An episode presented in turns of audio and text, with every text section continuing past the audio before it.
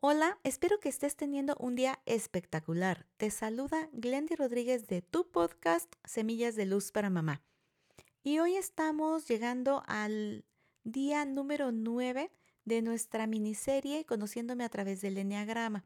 Hemos visto los ocho eneatipos previos y yo te invito a que si no has escuchado esos episodios, pues los puedas integrar a esta información que te estoy sugiriendo que tomes nota para que mañana que hagamos la integración tú puedas tener un panorama mucho más completo de las principales características y los retos más fundamentales de cada uno de estos eneatipos. Así que bueno, vamos a ver el número 9 y último de, este, de esta herramienta de autoconocimiento que es el eneagrama.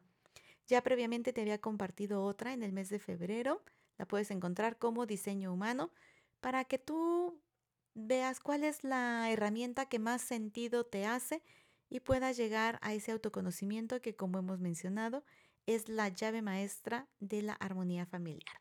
¿Y quién es el número 9? El 9 es el mediador y por tanto se trata de una persona empática, accesible, tranquila, apoyadora, le gusta conciliar, es de fácil trato, es una persona sencilla, es muy buena para, para negociar, es adaptable y le cuesta tomar la iniciativa.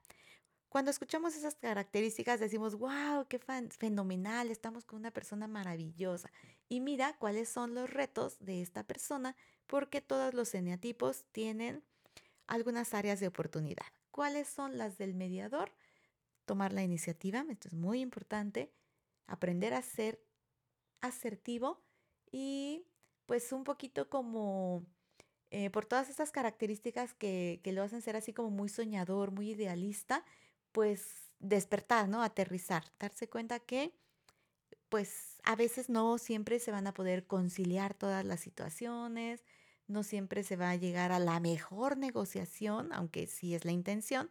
Entonces, bueno, estos son los principales retos y con esto terminamos los nueve eneatipos.